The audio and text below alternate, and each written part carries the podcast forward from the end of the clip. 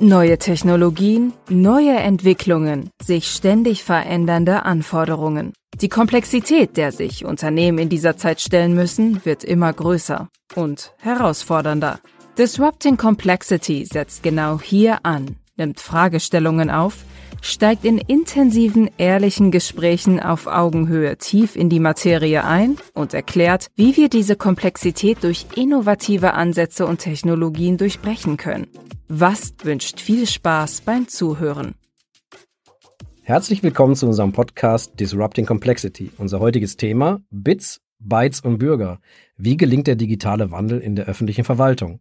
Und wer könnte hier ein besserer Gesprächspartner sein als mein heutiger Gast, Antonia Zierer, ihres Zeichens CEO von Byte, der Bayerischen Agentur für Digitales. Hallo Antonia, schön, dass du da bist. Freut mich sehr. Hallo Kai, freut mich auch sehr. Bevor wir jetzt in Media Res gehen sozusagen, bitte stell dich doch einmal kurz den Hörern vor, wer du bist, was du machst und was dich tagtäglich motiviert und äh, was mich natürlich auch immer persönlich interessiert, Bezug nehmend auf unsere Thematik des Podcasts Disrupting Complexity, was heißt denn Komplexität für dich eigentlich und wie gehst du damit um?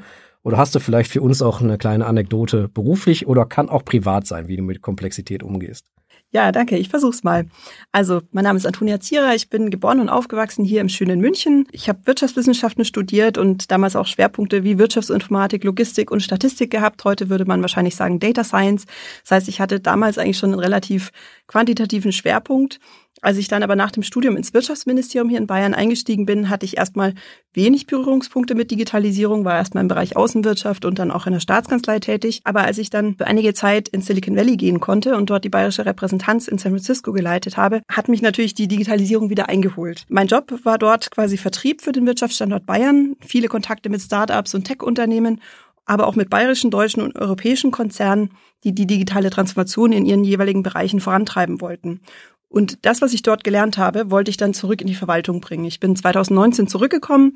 Damals war das Digitalministerium neu gegründet worden und bin eben mit dem, mit der Mission angetreten, die digitale Transformation der Verwaltung voranzutreiben. Und das hat dann dazu geführt, dass auch die Byte gegründet wurde. Und jetzt bin ich seit Gründung der Byte, eben seit dem Jahreswechsel 2021, 2022 Geschäftsführerin bei der Byte.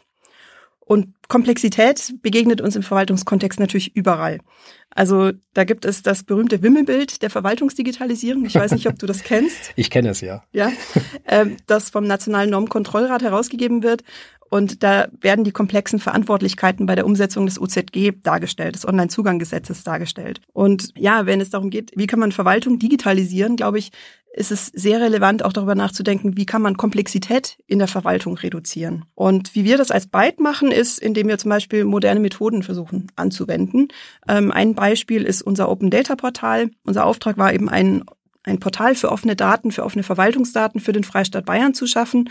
Und hier haben wir versucht, die Komplexität zu reduzieren, indem wir ein agiles Vorgehen gewählt haben. Das heißt, wir haben erst einen Launch eines MVPs gemacht. Das war im letzten Mai, haben dann Nutzerfeedback eingeholt, haben dann iteriert, haben Funktionen weiterentwickelt und haben dann den richtigen Launch erst im Herbst gemacht. Und ich glaube, auf diese Art und Weise konnten wir ganz gut diese Komplexität reduzieren, indem wir uns erst auf die Kernfunktion ähm, fokussiert haben und auch auf erste Datenbereitsteller und jetzt eben sehr nutzerzentriert dieses, dieses Portal weiterentwickeln. Super, vielen lieben Dank. Ich würde gerne noch einen Schritt noch mal kurz zurückgehen. Und zwar, ähm, ich glaube, unsere Hörer interessiert es draußen auch, was ist denn genau die Mission von Byte? Sozusagen. Und du hast gerade auch natürlich klar den digitalen Wandel in der öffentlichen Verwaltung voranzutreiben. Und was war so dieser Triggerpunkt für die Gründung von Byte? Also Überlegungen zur Gründung einer Digitalagentur gab es im Digitalministerium schon länger. Also internationale Vergleiche zeigen ja auch, dass dort, wo es wirklich gut läuft in der digitalen Verwaltung, dort gibt es in der Regel auch eine Digitalagentur, die eben auch in-house sehr viele Kompetenzen und Kapazitäten auch bereithält. Also Singapur ist ein gutes Beispiel oder auch UK ist ein ganz gutes Beispiel. Aber den wirklichen Ausschlag gab es dann eigentlich während der Pandemie, denn während der Pandemie wurde offensichtlich, dass der Staat mehr digitale Kompetenz und vor allem Ressourcen braucht, die auch für kurzfristige Aufgaben zur Verfügung stellen. Und genau das war dann eben auch so der Impuls für die Gründung der Byte. Und genau das haben wir auch mit der Byte auch weiter vor. Also würdest du auch sagen, also das ist ja auch so ein bisschen so eine kleine Theorie, die ich habe. ähm, die muss jetzt nicht stimmen. Ich, ich sage immer, ich glaube, wenn Corona einen, einen, einen guten Punkt hatte, war, dass die Digitalisierung dadurch ein bisschen mehr forciert wurde in vielen Bereichen. vielleicht wäre das nicht so passiert ohne die Pandemie. Also dass man wirklich die Notwendigkeit und vor allem die Dringlichkeit dahinter halt auch gespürt hat. Ja, ich glaube die Geschwindigkeit vor allem. Ja, also so, mh, was genau. von einem Tag auf den anderen möglich war, Ja. einfach vor der Pandemie, glaube ich, war im Verwaltungskontext eine Videokonferenz undenkbar. Es gab viele Ministerien, die hatten einen Raum, in dem man dann eine Videokonferenz machen konnte, wenn mal eine Videoschalte mit Berlin oder mit den anderen Bundesländern war. Und heutzutage ist es einfach total im Alltag angekommen, auch in den Ministerien, in der Verwaltung, überall. Du hattest ja vorhin schon ein paar, ich sag mal, Activities von euch ja, die ihr schon vorangetrieben habt, auch genannt wie das Open Data Portal oder auch äh, Förderplattformen sozusagen. Da sind ja mitunter recht naheliegende Dinge, die aber natürlich, kann ich mir vorstellen, trotzdem nicht so einfach unbedingt immer durchzusetzen sind oder auch, was natürlich auch einer gewissen Komplexität bedarf. Wie geht ihr denn zum Beispiel durch oder mit Byte vor, um eine kollaborative Umgebung zu schaffen und ähm, vielleicht vorhandenes Silo-Denken auch innerhalb staatlicher Behörden vielleicht in eurem Fall auch zu durchbrechen. So, du hattest ja auch mal in unserem Vorgespräch auch mal die Digitalschmiede zum Beispiel auch erwähnt. Ja, also ich glaube, im, also es gibt da viele Beispiele, die man nennen kann. Die Digitalspiele ist sicher eines, aber auch der Aufbau unserer Fördermanagement-Plattform, die du gerade schon angesprochen hast. Das ist unser aktuell größtes Projekt. Ähm, Wir unterstützen das Digitalministerium dabei, gemeinsam mit einem Dienstleister eine Plattform aufzubauen, auf der perspektivisch rund 300 Förderverfahren verschiedener Ministerien laufen können. Und ich glaube, das zeigt ganz gut, wie wir Komplexität reduzieren können, denn bisher ist jedes Ressort selbst für die digitale Umsetzung von Förderverfahren verantwortlich. Das bedeutet dann also, wenn eine Förderrichtlinie erlassen wurde, dann wird eine Ausschreibung gemacht, um einen Dienstleister zu finden, der diese Förderrichtlinie dann in einen digitalen Prozess umsetzt. Da wird viel Zeit benötigt. Dann werden oft auch Insellösungen aufgebaut, äh, weil es aufwendig ist, Schnittstellen zu bauen. Also ähm, ein sehr komplexes Verfahren. Und hier versuchen wir eben jetzt seit rund eineinhalb Jahren die Komplexität zu reduzieren. Also wir haben in einem ersten Schritt gemeinsam mit den bayerischen Ministerien einen Leitprozess für Förderverfahren entwickelt, der künftig genutzt werden soll, um eben, wenn Förderverfahren aufgesetzt werden, dass die gleich eben nach einem bestimmten Schema aufgesetzt werden. Und ähm, seit Sommer 2023 arbeitet der Freistaat Bayern jetzt mit einem Dienstleister zusammen, um diese Plattform umzusetzen. Und dabei soll als erstes ein Konfigurator entstehen, also eine Low-Code-Lösung, wenn man so will, über die dann neue Förderverfahren relativ einfach angelegt werden können. Und hier, glaube ich, können wir diese Komplexität, die ich vorhin beschrieben hatte, dass jedes Mhm. Ministerium eben selbst verantwortlich ist, ganz einfach reduzieren, indem wir eine zentrale Plattform aufbauen und dann auch natürlich die Hilfestellung außenrum, die es braucht, um dann die Verfahren abzubilden. Das heißt, wenn man auf den Punkt äh, zu sprechen kommen würde, jetzt ähm, nach dem Thema, wie es neue Technologien zum Beispiel auch helfen können aus deiner Sicht oder, oder dazu beitragen können, den administrativen Aufwand zu minimieren, hast du es ja jetzt, glaube ich, zum Teil auch schon beantwortet. Also zum einen, ähm, wie ich es richtig verstanden habe, siehst du das hauptsächlich, nicht hauptsächlich, sondern eine Lösung kann sein, wirklich eine, eine, eine, eine Art Plattform, eine gemeinsame Plattform zu erschaffen, sozusagen, wo verschiedene, ich sag mal, User auch darauf zugreifen können, aber die natürlich unterschiedlich abgeholt werden müssen. Ja, also wie, wie siehst du das dann, dass solche neuen Technologien ah, ja, die Effizienz intern, aber auch für den Bürger steigern können? Also klar, das eine ist das Portal, das eine ist natürlich die, die interne Anwendungsfall, das andere ist natürlich aber auch, ich sage jetzt mal ganz platt, das Gesicht nach außen dann zum Bürger hin. Ne? Absolut. Also ich glaube, dieses Stichwort Government as a Platform, ähm, das ist ein Stichwort, an dem wir uns auch orientieren oder das für uns auch sehr wichtig ist. Denn also was wir mit der Förderplattform ja erreichen wollen, ist, dass wir einerseits ein Frontend für den Bürger haben oder für Bürgerinnen und Bürger, für Unternehmen, Mhm. die wenn sie Förderverfahren beantragen, dann immer genau wissen, wie sieht es aus, ja. Idealerweise sind dann auch schon Daten von ihnen hinterlegt, wenn sie dort einen Account haben, sodass es nicht doppelt eingegeben werden muss. Es gibt dann aber auch natürlich einen Bereich, der für die Sachbearbeitenden in den Regierungen oder in den Behörden, die die Verfahren bewilligen, dann eben für die abgebildet ist. Ähm, Das heißt, da versuchen wir natürlich dann für die das so einfach wie möglich zu machen, dass sie eben nicht in verschiedenen Plattformen oder in verschiedenen Systemen arbeiten müssen, sondern auch genau wissen, so und so läuft es und es wird einfach einfach für sie. Und was wir aber zudem noch eben auch vereinfachen wollen, ist das ganze Monitoring und das Management der Förderverfahren. Also diese auf Knopfdruck dann wissen, okay, so viel Mittel sind jetzt schon abgerufen worden und so viel sind noch zur Verfügung. Oder ähm, wenn wir für Unternehmen Verfahr Förderangebote machen wollen, äh, wo haben wir da noch eine Lücke, weil wir genau wissen, diese oder jene Förderverfahren gibt es und die werden nachgefragt von Unternehmen dieser oder jeden Größerordnung. Wie wir alle wissen, bei den Projekten, die du gerade skizziert hast, aber auch jetzt natürlich, im, ich sag mal, in der freien Wirtschaft in Anführungsstrichen, sind Projekte ja auch immer an Budgets gekoppelt. Was mich interessieren würde, sind denn Budgetbeschränkungen ein Thema in eurer täglichen Arbeit? Weil das, was du gerade skizziert hast, klingt ja super ambitioniert, sicherlich super notwendig, ja, aber ich kann mir vorstellen, und deswegen auch die Frage, ja, also es ist mit Budgets verbunden. Das, na, sicherlich muss man intern vielleicht auch diverse Stakeholder überzeugen, so wie es halt auch in Unternehmen woanders auch ist.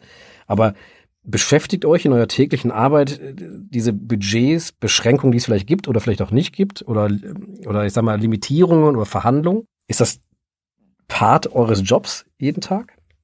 Also das ist natürlich schon ein Thema. Also Grundsätzlich können wir uns in Bayern, glaube ich, nicht beklagen. Ne? Wir haben, glaube ich, eine gute Ausgangslage, sind auch gut finanziert, äh, vor allem wenn man jetzt auch den Blick Richtung Berlin ja. richtet, äh, wo ja jetzt leider auch sehr viele Mittel gestrichen wurden. Das heißt natürlich auch für uns, dass wahrscheinlich auch manche Dinge, die bisher der Bund finanziert hat, dann abgefedert werden müssen über ähm, eine Länderfinanzierung. Aber was man sowohl in Bayern als auch im Bund merkt, das sagt natürlich jetzt hier die Digitalisierungskollegin, dass die Digitalisierung noch, meines Erachtens noch nicht den Stellenwert hat, den sie haben sollte. Mhm. Ähm, aber letztlich glaube ich, es scheitert weniger am Geld, sondern mehr an dem mangelnden Veränderungswillen. Denn Digitalisierung muss auch im Kopf beginnen. Also und da ist halt dieses Thema der Budgetplanung, der Haushaltsplanung, die sehr langfristig ist, ist da oft ein Hindernis. Also gar nicht die tatsächlichen Budgets, sondern ähm, in der im, im Haushaltsrecht wird eben sehr langfristig geplant. Also wir sprechen hier von einem Doppelhaushalt, der wird für die nächsten zwei Jahre geplant. Das heißt, alles, was im letzten Sommer nicht eingegeben wurde, dass es im Doppelhaushalt ist, ist in diesem Jahr erstmal nicht zur Verfügung. Und das heißt, wenn jetzt ein Bedarf für eine digitale Lösung neu ermittelt wird und im laufenden Jahr nichts eingeplant ist, dann kann es sein, dass man über ein Jahr warten muss, bis Gelder dann vorhanden sind. Da würde ich gerne noch mal kurz einhaken. Und zwar, wie überzeugt ihr denn dann sozusagen, ich, ich nenne es jetzt mal Stakeholder, ne? ich habe jetzt, bin ja nicht so tief drin wie du in den Fachbegriffen bei euch, aber ähm, dass natürlich äh, Investitionen in Digitalisierung auch eine, eine langfristige Wertsteigerung mitbringen oder auch Effizienzsteigerung. Ähm, wie geht ihr da vor? Macht ihr, ich sag mal, ganz in Anführungsstrichen eine simple Kosten-Nutzen-Analyse oder wie geht ihr dort vor? Ja, also schon seit vielen Jahren ist vorgeschrieben, dass für alle IT-Projekte der Staatsregierung Wirtschaftlichkeitsberechnungen durchgeführt werden. Und wir unterstützen natürlich auch bei diesen Wirtschaftlichkeitsberechnungen für die Projekte, die bei uns eben bearbeitet werden. Dabei versuchen wir aber nicht nur die Kosten darzustellen, die anfallen, wenn die Lösung entwickelt wird, sondern wollen auch darstellen, was es an Kosten verursacht, wenn die Lösung eben nicht entwickelt wird, weil dann entstehen ja oft Mehrkosten. Die sind aber nicht so offensichtlich, weil sie eh da sind. Okay. Ja. Und das ist manchmal schwer zu berechnen. Manchmal muss man dafür erst eine umfangreiche Prozessanalyse durchführen. Ähm, für größere Vorhaben kann es sein, dass wir ein Vorprojekt machen, um überhaupt diesen Scope eines Projektes festzulegen und auch die Frage, äh, lohnt es sich zu kaufen, lohnt es sich selbst zu entwickeln, also dieses Stichwort Make or Buy, das ist natürlich zu klären, bevor ein Projekt wirklich dann umgesetzt wird. Müsst ihr doch stellenweise in der Argumentation dann auch kreativ unterwegs sein, um, um mal ganz ehrlich zu sprechen. Weil mitunter, klar, hast du äh, eine Kosten-Nutzen-Analyse, das sind halt die, die Hard Facts. Ja, aber manchmal werden, oder was manchmal, das gehört ja zu einer Entscheidung, ob man diese, ob man diesen oder jenen Weg geht, natürlich neben den Hard Facts natürlich auch eine gewisse emotionale Komponente dahinter. Ja, also mitunter hast du ja verschiedene Meinungen von verschiedenen Stakeholdern, vielleicht mitunter auch verschiedene Befindlichkeiten, ja, wo man dann abseits der Hardfacts vielleicht ein bisschen kreativer argumentieren muss? Oder hast du dann, wenn ja, hast du da ein Beispiel? Also ein konkretes Beispiel kann ich jetzt nicht nennen, ja, aber gut. natürlich ist es so, dass man in so einer Kosten-Nutzen-Analyse nicht alles quantifizieren mhm. kann. Also da hat man natürlich auch viele Annahmen drin und manchmal äh, gibt es dann natürlich politische oder strategische Gründe, die man eben nicht quantifizieren kann, mhm. ähm, warum ein Projekt dann durch doch umgesetzt werden muss. Oder in manchen Fällen ist es auch so, es gibt einfach rechtliche Vorgaben. Und dann muss ein Projekt umgesetzt werden, auch wenn es vielleicht nicht wirtschaftlich ist, einfach weil es die gesetzliche Vorgabe gibt. Ich kann mir vorstellen, dass natürlich vielleicht auch ein großer Teil eures Jobs zum einen, wie du gerade gesagt hast, die, die analytische Aufarbeitung und Entscheidungsfindung. Das andere Thema ist sicherlich auch das beliebte Thema Change Management intern. Also wie nehme ich halt die Mitarbeiter, Leute mit, wie, wie binde ich sie eins, wie, wie schaffe ich Akzeptanz für das, was da passiert. Ja, Es können ja mitunter ja auch ein paar Ängste mitspielen, ja? bei manchen Mitarbeitern.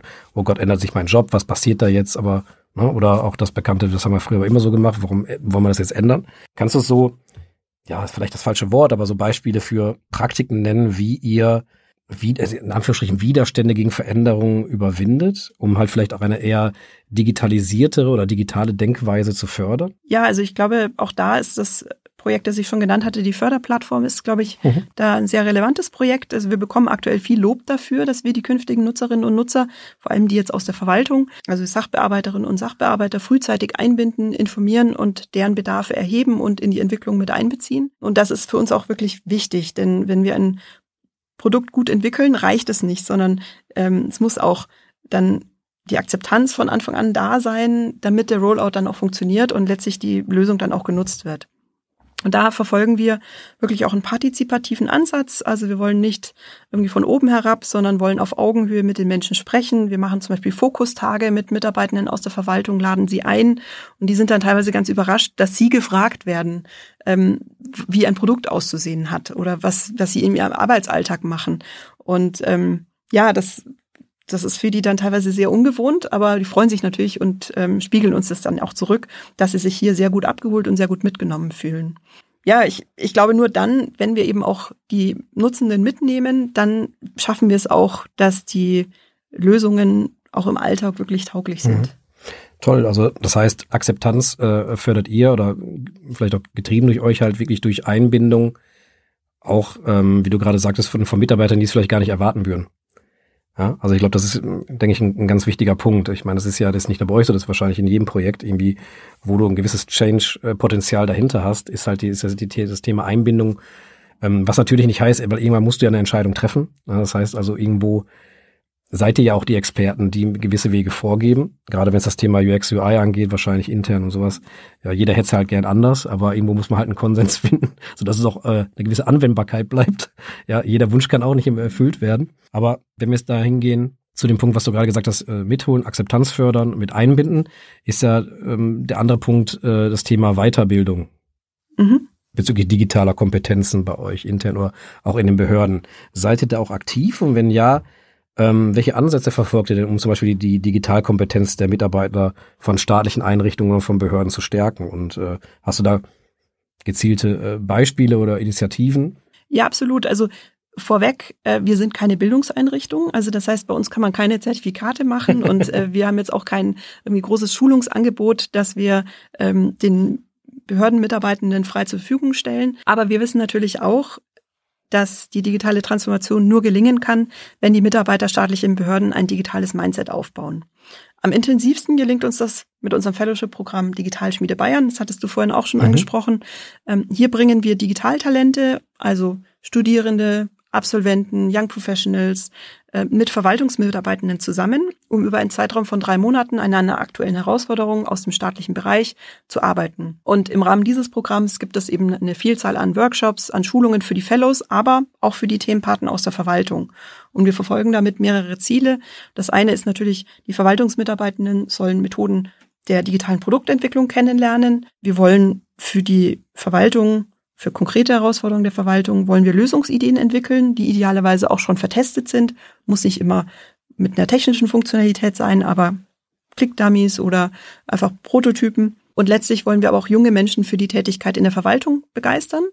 Und wir haben das Programm jetzt schon in einem ersten Durchlauf vier Batches durchgeführt und haben bereits sieben ehemalige Fellows, die bei der Byte arbeiten. Und wir hoffen, dass es bei den nächsten Batches noch mehr werden, cool. die wir eben für die Verwaltung gewinnen können.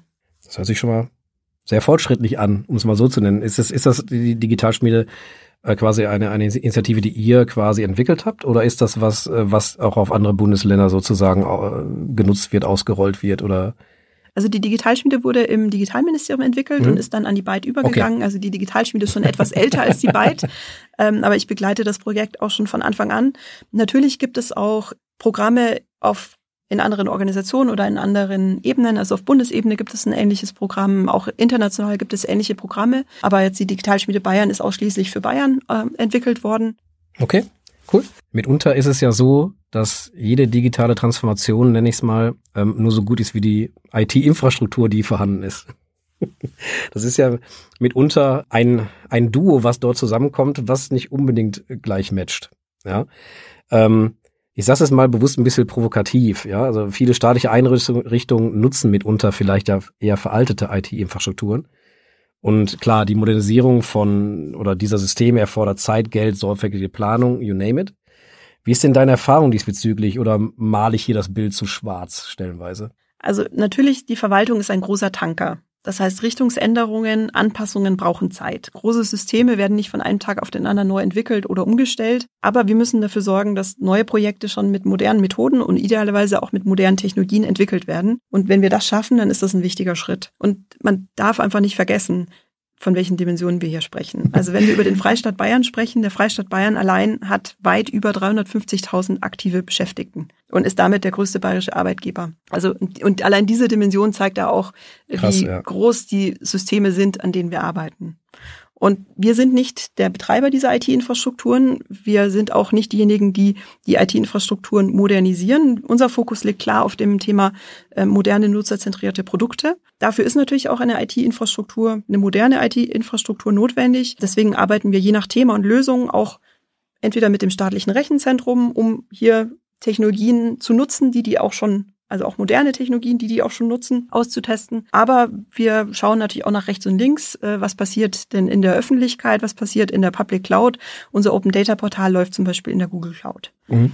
Und wir probieren verschiedene Dinge aus im Bereich KI, im Bereich Cloud, um Expertise aufzubauen und Technologien zu testen. Und diese Erfahrungen, die tragen wir dann natürlich auch ins Digitalministerium oder auch in andere staatliche Stellen, die dann wiederum die Strategien entwickeln, wie die Modernisierung der IT-Infrastruktur dann aussehen soll.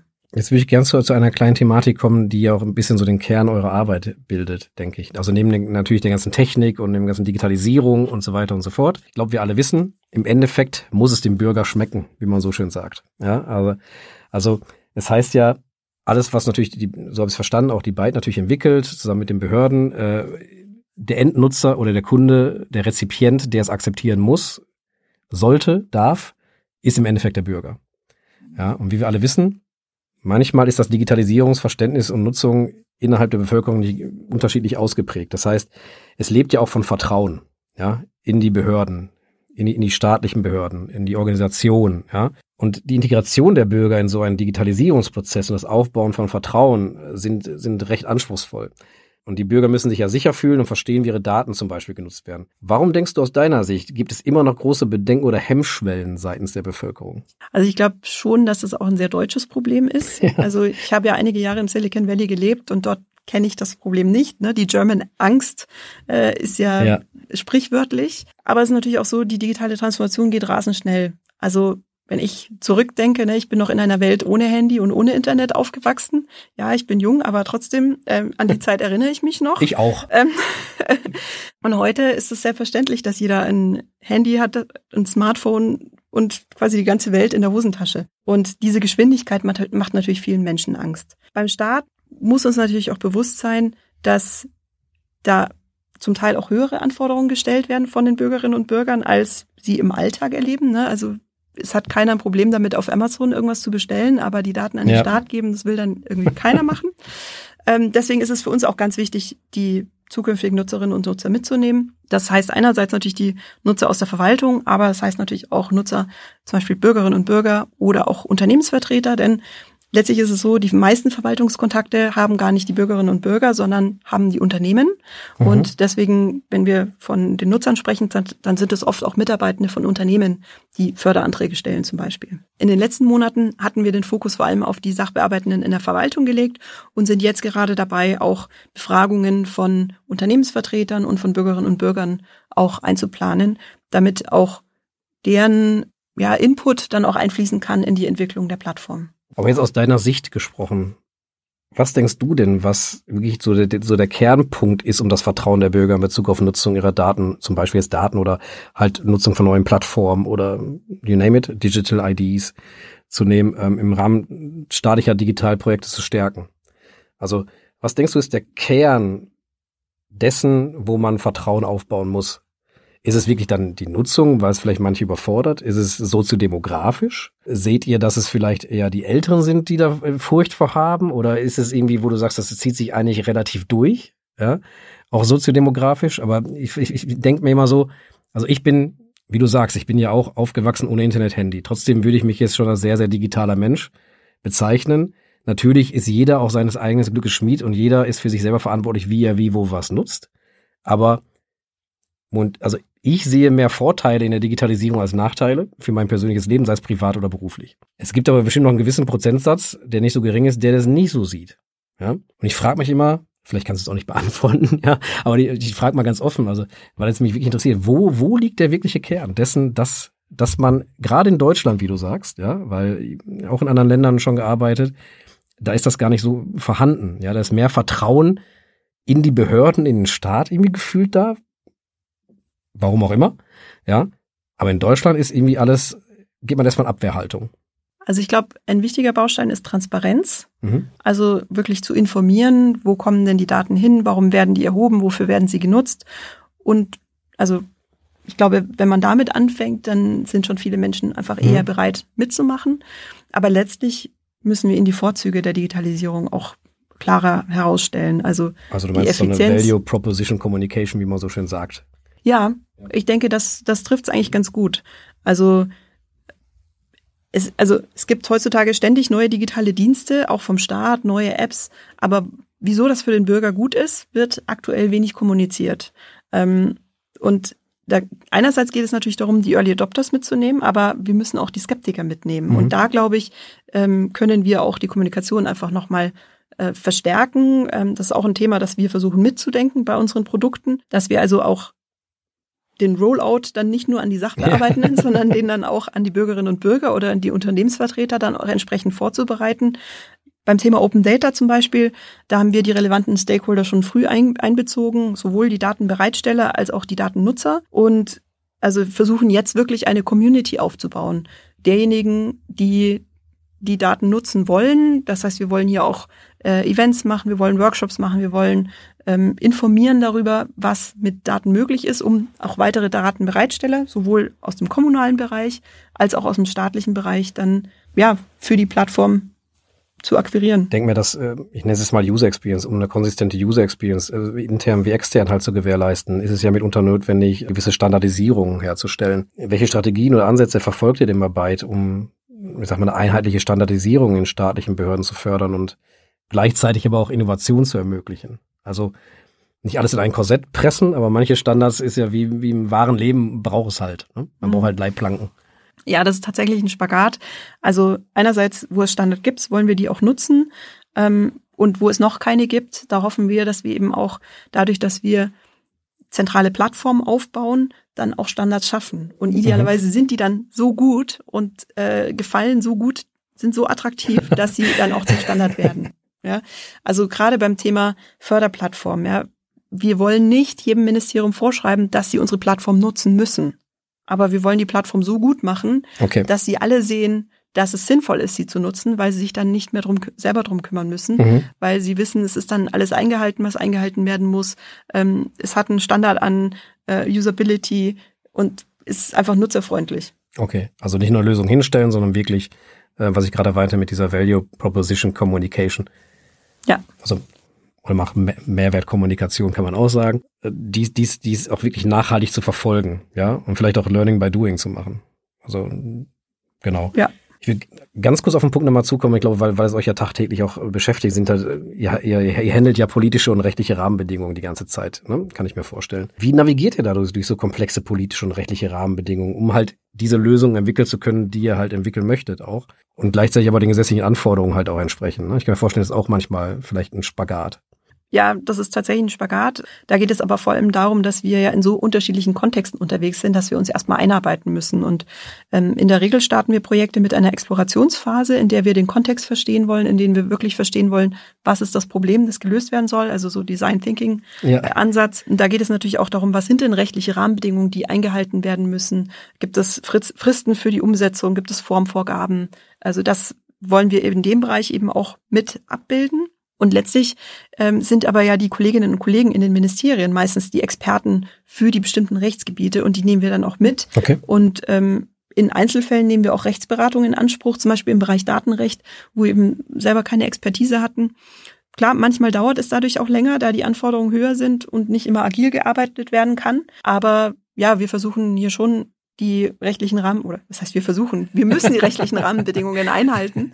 Ähm, du kannst denn, ruhig ehrlich sein jetzt. Nein. Denn wir sind ja einfach, eine, also wir arbeiten an staatlichen Projekten und müssen dann natürlich auch die staatlichen Vorgaben einhalten. Aber ein Thema, das ich in dem Kontext ganz spannend finde, ja. ist, dass äh, der Staat oft vergisst, dass er selbst ja die Gesetze macht. ja? Und alle beklagen sich ja immer über diese Bürokratie. Aber der Staat vergisst oft, dass er selbst in der Lage ist, die Büro Bürokratie auch abzuschaffen. Und insofern freut es mich sehr, dass wir jetzt auch künftig bei dem Digitalcheck unterstützen werden. Der Digitalcheck ist ein Projekt, das im Digitalplan verankert ist und auch also in der bayerischen Digitalstrategie verankert ist und eben künftig in die um Umsetzung kommen soll. Und hier wollen wir auch das SDMD, das Digitalministerium unterstützen, die Ressorts schon im Gesetzgebungsprozess zu beraten, dass Gesetze künftig eben so aufgesetzt werden, dass sie digital umsetzbar sind, beziehungsweise zum Teil, dass auch Gesetze nochmal gescreent werden auf Hemmnisse, die Digitalisierung aktuell noch behindern. Spannend. Das heißt, ihr habt dann richtige Gremien, die da zusammensetzen, aktuelle Gesetzeslagen sozusagen scannen und vielleicht hinterfragen, als aber auch neue beschließen. Also es geht hier weniger um den Beschluss, sondern mhm. also es geht darum, ich meine, die Gesetze werden erarbeitet von den Fachministerien mhm. und es geht darum, für die Fachministerien auch Beratung zur Verfügung zu stellen, wie man Gesetze aufsetzen kann, Checklisten oder Workshops. Also den, das genaue Angebot wird gerade noch erarbeitet. dazu kann ich jetzt noch nicht so viel sagen. Ach doch. Aber, aber es geht eben darum, ähm, da auch Hilfestellung zu geben, dass Gesetze künftig eben nicht digital feindlich, sondern digital freundlich okay, gestaltet verstanden. werden. Ja. Ich glaube, ich glaube, das, äh, wenn, wenn das wirklich dann so erreicht wird, so wie, wie du es gerade skizziert hast, ich glaube, das, das nimmt ja dann, oder, oder, oder das gibt ja dann schon mal mehr Geschwindigkeit in viele, in viele Prozesse rein. Ja. Weil, also es kann ja nicht sein, dass jetzt, also auch im Jahr 2023 oder im Jahr 2024 noch Gesetze geschrieben werden, in denen Papiere ausgestellt werden müssen und nicht digitale Urkunden erstellt werden können. Das stimmt. Aber wohl. es ist leider so. Es ist leider so, ja. Obwohl ich war ähm, letztes Jahr in Japan, ja, das ist auch ein guter Kontrast gewesen, weil man eigentlich so hoch, hoch, hoch technisiert. Auf der einen Seite ja, auf der anderen Seite werden im Behörden noch mit Stempeln gearbeitet. Ne? Jeder, jeder Einwohner Japans hat einen eigenen Stempel. Ja, womit du Do Dokumente äh, signst, sozusagen. Also das war auch sehr absurd, aber nur ein kleiner Exkurs. Mhm. Aber ich habe auch bei der Byte einen Stempel. Damit okay, ich, jetzt kommen wir aber, der Sache näher. Aber es ist tatsächlich nur, um Dokumente okay. ein bisschen offizieller wirken zu lassen. Gerade Solches Wachsiegel sozusagen. Wenn es an Banken oder an andere, an andere Stellen geht. Okay. Gar nicht im staatlichen Bereich, sondern tatsächlich auch in der Privatwirtschaft macht ein Stempel manchmal noch was her. Das heißt, du hast so einen Siegelring, den du dann im Wachs tauchst. Nein, nur ein Spaß. Ähm, aber Antonia, vielleicht noch mal ganz kurz zum Abschluss. Äh, wenn du jetzt persönlich einen Blick in die Zukunft werfen magst, äh, welche, lass mich so ausdrücken, bahnbrechenden oder natürlichen Entwicklungen der digitalen Transformation staatlicher Behörden siehst du in den kommenden Jahren aus deiner Sicht? Also ich glaube, idealerweise wird Verwaltung nahezu unsichtbar. Also, dass man noch heute noch aufs Amt geht, ja, also dass man tatsächlich physisch irgendwo hin muss, um irgendwas zu beantragen, das wird hoffentlich in der Zukunft nicht mehr notwendig sein. Einerseits, weil es digital möglich ist und andererseits, das ist, halte ich eigentlich für das viel Wichtigere, dass in Zukunft viele Services auch einfach direkt vom Staat dem Bürger zur Verfügung gestellt werden, ohne dass ein Antrag notwendig ist. Also man nennt, nennt diese Entwicklung auch Push-Government. Und ich glaube, da, da müssen wir hinkommen. Also, dass wir durch Automatisierung und weitere Digitalisierung Verwaltungsservices entweder einfach so nebenbei erledigen können oder dass wir sie gar nicht mehr machen müssen, weil sie automatisch kommen. Diesbezüglich nochmal kurz nachgefragt, ich nenne es mal Innovation. Aber welche Innovationen könnten denn diesbezüglich, was du gerade erwähnt hast, denn in Zukunft realisiert werden, um halt, wir haben es gerade das Thema um den Bedürfnissen der Bürger besser gerecht zu werden? Naja, ein Beispiel ist es, ist, glaube ich, das Thema Geburtsurkunde, Elterngeld. Ja, wenn ein Kind geboren wird, dann wird es angemeldet und dann müssen die Eltern heute aber auch noch eine Geburtsurkunde beantragen. Also das könnte man doch automatisieren. Wenn, ein, wenn die Meldung eingeht, dass ein Kind geboren wird, wird einfach die Geburtsurkunde rausgeschickt. In der Tat. Ja. Wobei in der Zukunft hoffentlich gar keine Urkunde mehr notwendig ist, die papiergebunden ja. rausgeschickt wird. Also insofern ist das vielleicht nur ein Zwischenschritt. Ähm, genau, aber das ist, glaube ich, so ein Thema. Oder dann auch dieses Thema, äh, kann ein Mutterschutzantrag oder Elterngeld, ja, könnte doch einfach alles getriggert werden, dadurch, dass ein Kind angemeldet wird. Ja. Ja. Also noch nicht, dass das Elterngeld tatsächlich dann kommt, sondern einfach nur, wollen Sie es? Ja, nein. Und dann sage ich einfach als Bürger ja, nein. Ja. Und dann passiert der Rest automatisch. Manchmal kann es so simpel sein, gell? Ja.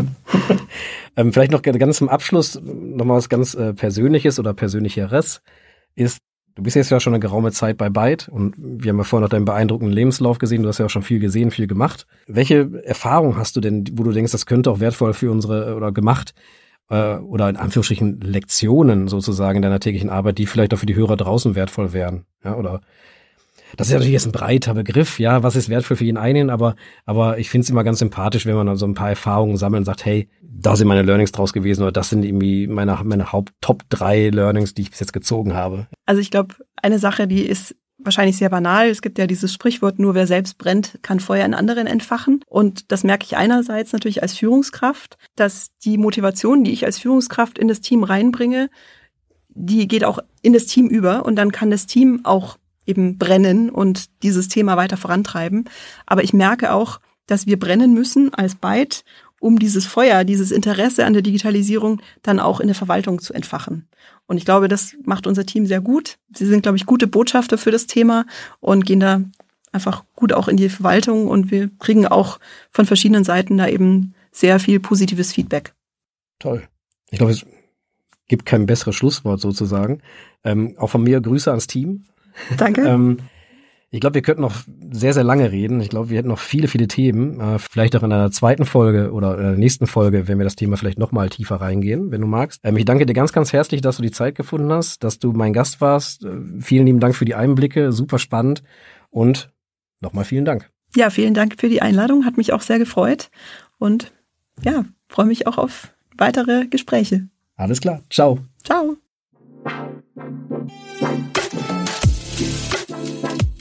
Vielen Dank fürs Zuhören. Brechen Sie die Komplexität, setzen Sie innovative Ideen um und erreichen Sie nachhaltigen Erfolg.